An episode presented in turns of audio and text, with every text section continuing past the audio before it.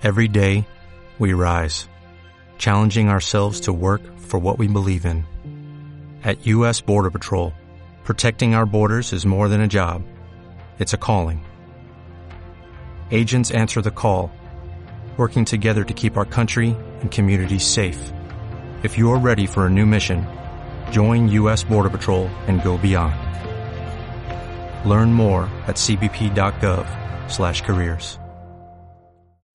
Marta de baile al aire. Por W Radio, clases de historia con Jacobo Dayan. Seguramente muchos de ustedes han visto lo que está pasando desde el pasado lunes 10 de mayo entre el ejército de Israel y las milicias palestinas de Hamas y Yihad y el eterno pleito que hay entre Israel y Palestina. Jacobo Dayan, a quien extrañábamos sin control, gran especialista en derechos humanos y asuntos internacionales, logramos, después de rogarle mucho y pagarle mucho, muchos euros, que estuviera de regreso con nosotros. Marta de baile. Jacobo antes, Dayan. Antes de empezar, yo quiero poner una queja pública. ¿Se puede? Venga. ¿Sabes cuándo fue lo que estuve acá? ¿Cuándo?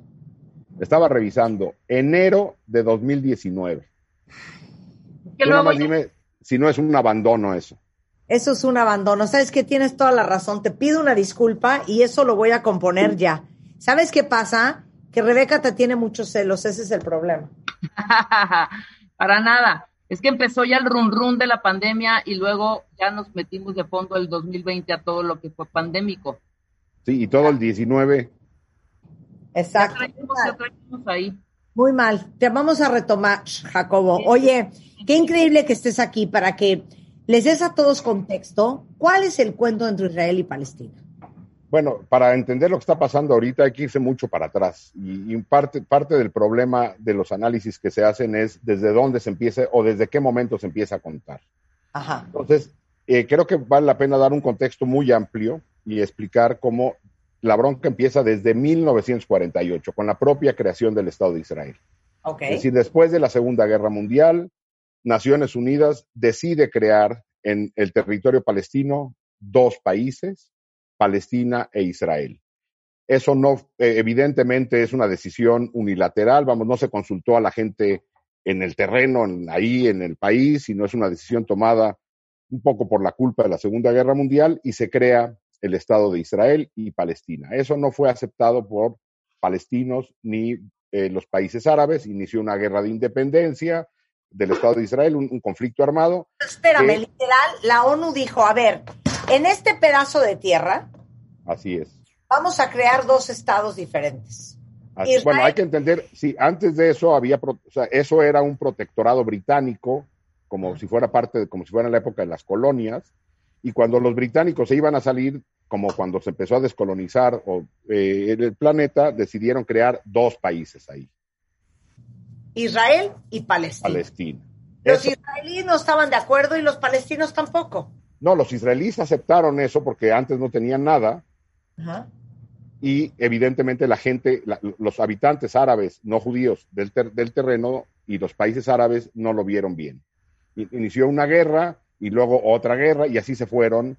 Y hay que entender que se crearon dos estados eh, que después de la guerra de independencia Israel ya tiene forma como, como estado, a- aunque había sido ya creado desde Naciones Unidas.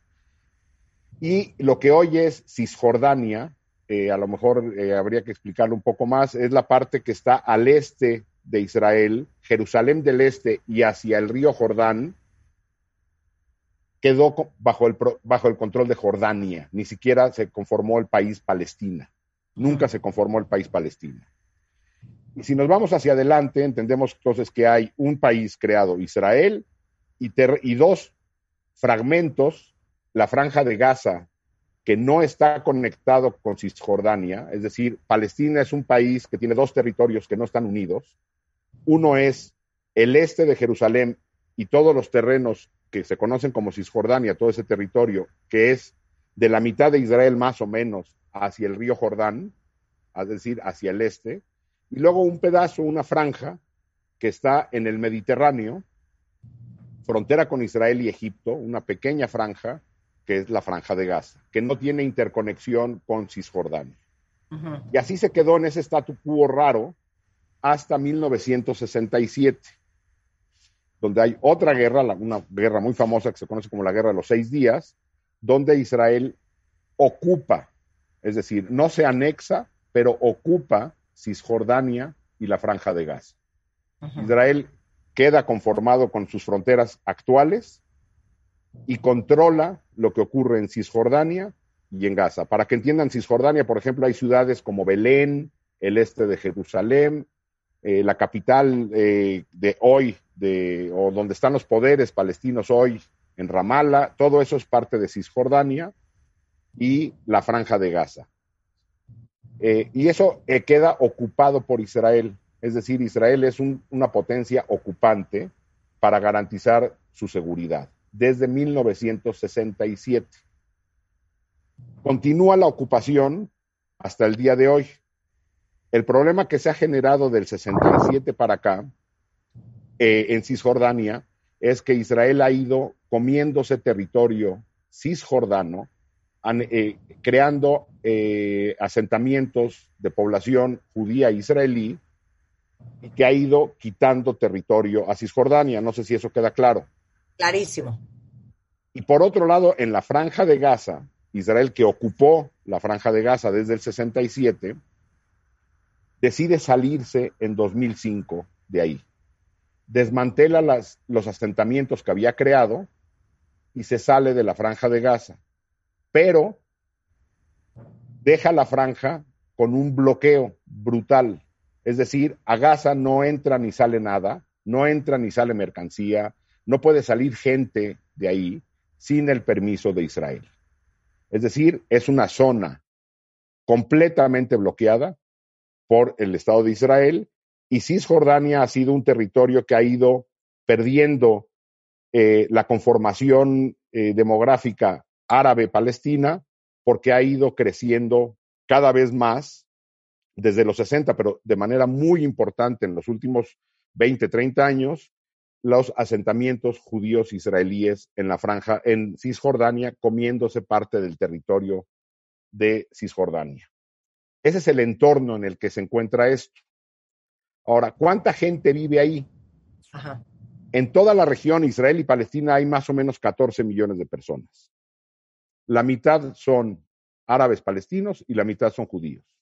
En Israel viven 7 millones de judíos y dos, más o menos 2 millones de palestinos que en teoría son ciudadanos israelíes.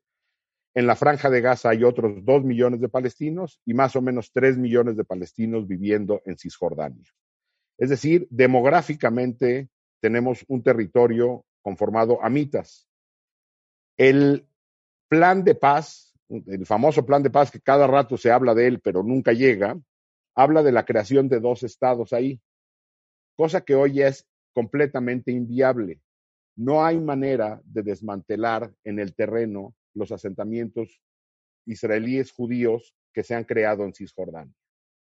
Es decir, el statu quo, es decir, cuando no hay conflicto, Israel pide regresar a ese estatus, que es el estatus donde ellos, Israel está tranquilo y la población palestina vive en Gaza bajo un bloqueo y en Cisjordania bajo un control absoluto y perdiendo territorio cada día más con los asentamientos judíos israelíes.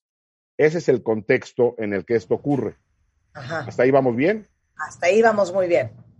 Bueno, entonces, Israel ocupa desde el 67 y de Gaza se salió en 2005, pero mantiene un bloqueo y en Cisjordania se ha ido comiendo cada vez más, más territorio, poblando, es decir, creando una, lo que se conoce como limpieza étnica, es decir, empujar a la población palestina e irse comiendo territorio para irlo eh, eh, ocupando con población judía israelí. Y ha habido un montón de levantamientos armados desde Gaza. Es decir, hoy vemos un, eh, lo que llama la atención hoy son evidentemente el lanzamiento de, misiles de Gaza a Israel y de Israel a Gaza. Ahora vamos a entrar más a detalle a eso. Pero las condiciones de vida también en, en Cisjordania y el día de hoy hay mucha violencia que también vamos a entrar más adelante. No, se pierda el foco de que hoy en Cisjordania también está ocurriendo mucha violencia. Y en Gaza ha habido muchos eh, eh, levantamientos y mucho enfrentamiento con Israel. 2006 hubo uno, 2008 hubo otro, 2012, 2014, 2019 y ahora 2021. Es decir, los enfrentamientos han sido una constante entre Israel y la población, bueno, los grupos, algunos grupos en la franja de Gaza. Ahora, se complica más cuando uno entiende cómo está conformado políticamente estos dos territorios palestinos. En Cisjordania, quien gobierna es la autoridad palestina, encabezada por un hombre llamado Mahmoud Abbas, un hombre moderado que ha tratado de llevar al diálogo y ha ido perdiendo popularidad entre la población palestina porque esta apertura del diálogo y de sentarse a negociar no ha llevado absolutamente nada por años y años y años y años. Y por su parte, la franja de Gaza, incluso de manera eh, democrática en elecciones, está siendo gobernada por un grupo que es considerado grupo terrorista, jamás, sobre todo apoyado inicialmente por países eh, sunitas, eh, bueno, por, por, las potencias árabes de la región, Qatar, Arabia Saudita, pero en los últimos años ha recibido mucho apoyo ya de Irán, una vez que los países árabes de, los Emiratos y Arabia, Qatar, han ido retirando su apoyo cuando han ido mejorando las relaciones con Israel. Es decir, Irán es quien apoya a este grupo que gobierna a, través de unas elecciones completamente democráticas. Ahí hay un primer problema porque este es un grupo considerado como un grupo terrorista. Claro. Entonces, pero bueno, son quienes gobiernan ahí. Jamás gobierna ahí. Y jamás tiene una postura mucho más radical, evidentemente, en cuanto a la relación con Israel, mientras la autoridad palestina en Cisjordania privilegia el diálogo, un diálogo que no ha llegado a nada, porque no ha habido voluntad por parte del gobierno de Israel de desmantelar los asentamientos en Cisjordania y, y la creación de un Estado palestino, quien ha ido ganando este, mucho respaldo eh, por, parte de la población palestina, evidentemente es quien tiene un discurso más radical. Y lo que estamos viendo ahora, eh, en este resurgimiento de la violencia, tiene que ver con esta política. El inicio de esto es el, el eh, reiterado uso del sistema legal israelí para despojar de sus tierras a población palestina en el este de Jerusalén. Hay que recordar, Jerusalén es una ciudad dividida en dos desde, desde el inicio, desde el 48, y que después en el 67 fue ocupado por Israel, pero la mitad de Jerusalén es la capital de Israel y el Jerusalén del Este, el Jerusalén viejo, sí. eh, donde están las mezquitas, por ejemplo, esa es o debe ser la capital palestina. Lo que ha estado haciendo el gobierno de Israel en los últimos años, bueno, ya muchos años, es ir mediante usos facciosos, usos ilegales, perversos, bueno, legales, pero de manera en el derecho internacional completamente ilegal, ir despojando de sus propiedades a la población palestina en el este de Jerusalén, expulsándolos de sus casas y creando, aumentando los asentamientos judíos israelíes en el este de Jerusalén, así como en el resto de Cisjordania. En días recientes, en mayo, a principios de mayo, se dio una más de estas despojos ilegales de, propiedad a población palestina en un, barrio eh, de, en, un barrio de Jerusalén del Este que generó un levantamiento de la población en Jerusalén y protestas. Y lo que tenemos en la región, sobre todo del lado israelí, ¿Recuerdan estas manifestaciones que había en los Estados Unidos de los pro-Trump que hubo al inicio de estos grupos neonazis casi, eh, antisemitas, racistas, a favor de Trump al principio de su administración, estas grandes manifestaciones que hubieron en, Estados Unidos? De la misma manera, grupos de ultra, ultra derecha israelí, ultra religiosos, ultra nacionalistas, salieron a las calles eh, con discursos de, apología del asesinato, vamos, diciendo que los palestinos había que matarlos y que a los palestinos había que expulsarlos, y empezaron a generarse una serie de enfrentamientos en Jerusalén y en Cisjordania, generados inicialmente por la ultra ultraderecha israelí y después con una respuesta por parte de grupos palestinos que reaccionan ante esta violencia. Eso es lo que, ese es el caldo de cultivo a principios de mayo. Lo que genera esos levantamientos y que la autoridad palestina, es decir, el gobierno palestino en Cisjordania, no reaccionara de manera contundente, a que jamás tomara la iniciativa e iniciara el bombardeo de, a población, a, a Israel desde, territorio, desde el territorio de Gaza. Entonces, lo que tenemos hoy es bombardeos de Gaza a Israel que ha respondido de manera desproporcionada y, hay que decir esto muy claro, los bombardeos de Hamas a Israel son ilegales, son criminales, es decir, es un atentado a la población civil. En, en tiempos de guerra uno puede atacar instalaciones militares, pero no puede atacar eh, a población civil. Y la respuesta de Israel ha sido desproporcionada, mucho mayor, y atacando también eh, instalaciones civiles. Israel argumenta que, eh, las, que está bombardeando edificios, hemos visto esto en redes sociales, seguramente muchos han visto, el bombardeo de edificios enteros en Gaza, bajo el argumento de que algunos líderes de Hamas tenían oficinas ahí. Bueno, si alguien tiene oficinas ahí de Hamas, a pesar de que Israel avisa que va a bombardear el edificio permitiendo que la gente salga, es completamente ilegal la destrucción de vivienda como parte de un eh, conflicto armado. Israel dice que está atacando eso por ser instalaciones militares, no lo son. En Gaza no hay manera de que tengan instalaciones militares, no es un estado normal, no es como aquí en México que podemos tener el campo militar número uno.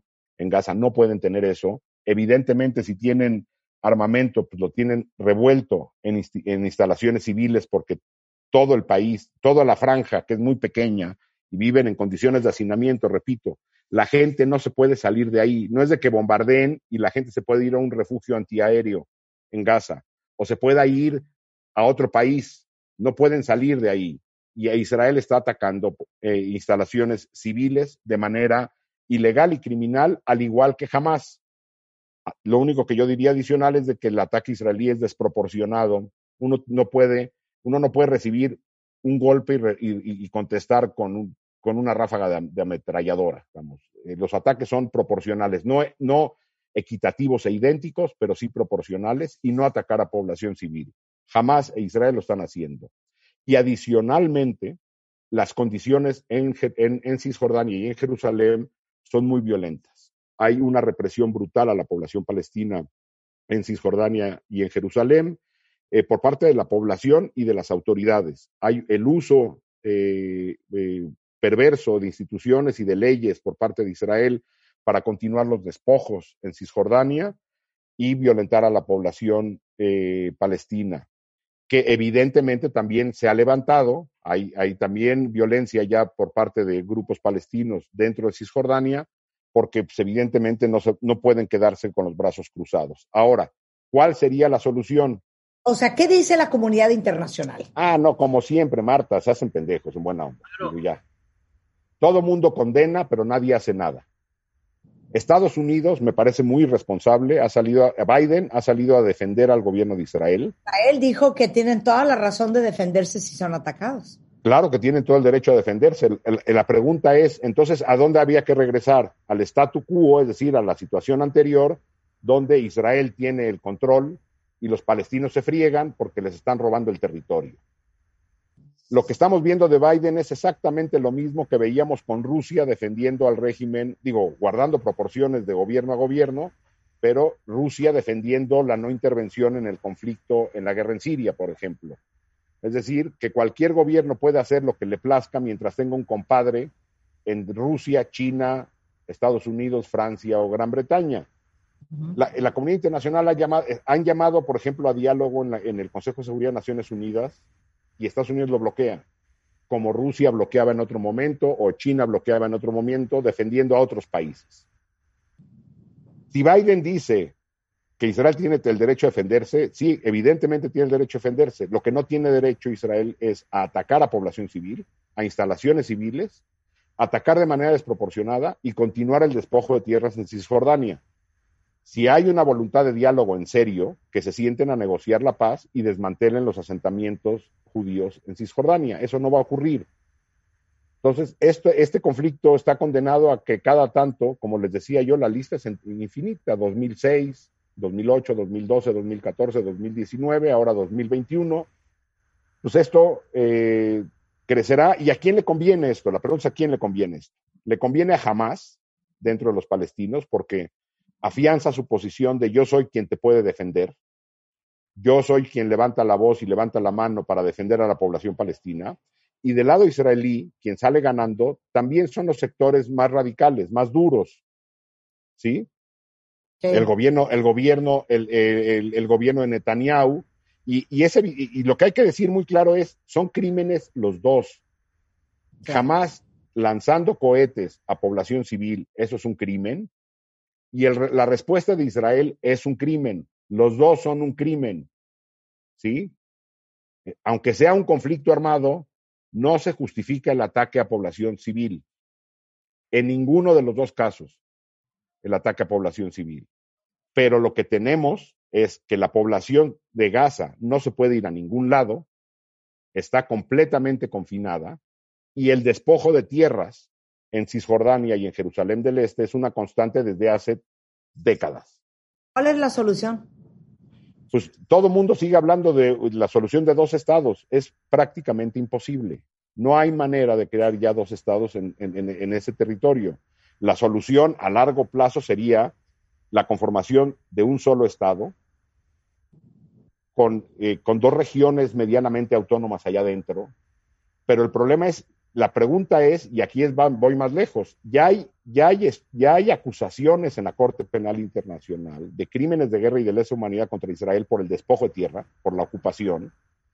La pregunta es si todos los habitantes de esa región van a tener los mismos derechos o no. Hoy, y no lo digo yo para que no, lo, porque todo el mundo me va a empezar a linchar, lo dicen ONGs israelíes de derechos humanos, una muy famosa que se llama Betzelem, si quieren ahora la tuiteo su, su, informe o su análisis, lo que dicen es de que lo que ocurre ahí son, es un régimen de apartheid contra la población palestina. Eso no lo digo yo, lo dice una ONG como Betzelem israelí o una ONG como Human Rights Watch. Es decir, si la solución es entonces la creación de un país donde unos habitantes tendrán unos derechos y otros tendrán otros derechos, pues tampoco es la solución. Bueno, pues ahí está la explicación de qué está pasando con Palestina e Israel. Jacobo, muchísimas gracias. Pues yo nada más les digo, una vez que el conflicto este eventualmente pasará, no pierdan de atención lo que ocurre todos los días, porque el statu quo le conviene a Israel. Todos los días hay despojos de tierra. Todos los días hay despojos de tierra en Cisjordania. Y lo que hay es una población que está cada vez con menos territorio, con menos derechos, y que nadie está volteando a ver, que eso es lo que Israel quiere, regresar a ese estatus donde él pueda seguir ocupando el territorio y haciendo lo que él quiera. Claro. Bien. Jacobo, hasta que te oigo me doy cuenta de lo mucho que te extraño. Y te quiero. pues, pues sí, pero me tienes abandonado, abandonado. Ok, hagamos agenda. ¿De qué vamos a hablar próximamente? Tema. No sé, pues no sé, ustedes digan. Tema. No, sé en qué anden. Pues en la vida. Estamos en todo. En todo. En todo. Pues Mándanos, nos ponemos de acuerdo. Ya está. Es Dayan-Jacobo en Twitter por si lo quieren seguir. Eh, nuestro querido internacionalista y experto en el tema de derechos humanos. Con esto nos vamos. Estamos de regreso el lunes en punto de las 10 de la mañana. No se pierdan la final de la Champions League femenil aquí en W Radio, una y media de la tarde este domingo en exclusiva. Chelsea contra el Barcelona. Mujeres al frente del fútbol este domingo en W Radio. Adiós. Las heridas de la infancia, los problemas con tu jefe, tu suegra del infierno, para eso y todos tus agobios tenemos la solución. No te pierdas nuestro podcast en martadebaile.com. ¿Te preocupas por tu familia? Entonces, ¿por qué darles solo huevos ordinarios cuando pueden disfrutar de lo mejor? Egglands Best, los únicos huevos con ese delicioso sabor fresco de granja, además de la mejor nutrición como 6 veces más vitamina D, 10 veces más vitamina E y 25% menos de grasa saturada que los huevos regulares, además de muchos otros nutrientes importantes. Así que, dales los mejores huevos. Egglands Best, mejor sabor, mejor nutrición, mejores huevos.